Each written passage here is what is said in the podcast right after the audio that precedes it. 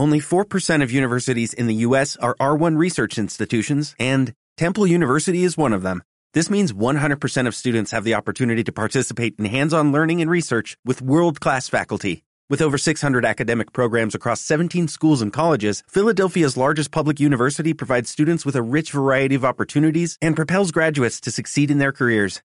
Temple University. Schedule a campus tour today at admissions.temple.edu/visit. Bienvenidos a Radio Libertad Constituyente.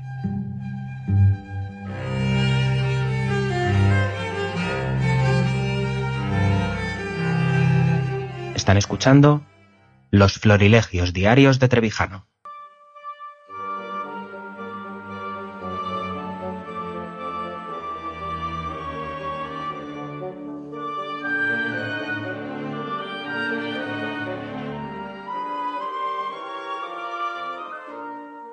El Banco de España certifica que el expresidente de Caja Madrid, Miguel Blesa, compró un banco de Florida con un sobreprecio del 100% en plena crisis. ¿Cómo lo juzga, don Antonio?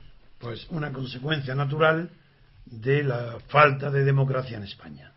No se trata de que el Banco de España es culpable, tanto como Blesa, de haber tolerado estas operaciones eh, que paga el contribuyente al, final, al fin y al cabo. No, no, es que como no hay democracia, en lugar de democracia hay consenso, pues en el consenso todos están de acuerdo con todos, sobre todo cuando les está beneficiando.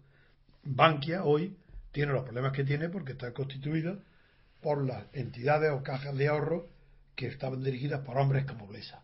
O sea, si Blesa pagó el doble de lo que tenía que pagar por comprar, de lo que tenía que pagar por comprar un, banco en Estados Unidos, las consecuencias las estamos viendo ahora. Es la ruina de España. Entonces, esto es una noticia, claro que es noticia, pero la principal noticia es que el Banco de España es más responsable que Blesa todavía. Porque ¿qué hizo? ¿Qué hizo el Banco de España? Nada, tolerarlo. Guardar silencio. Y guardar silencio, eso es. Porque callando se entiende la gente en este régimen.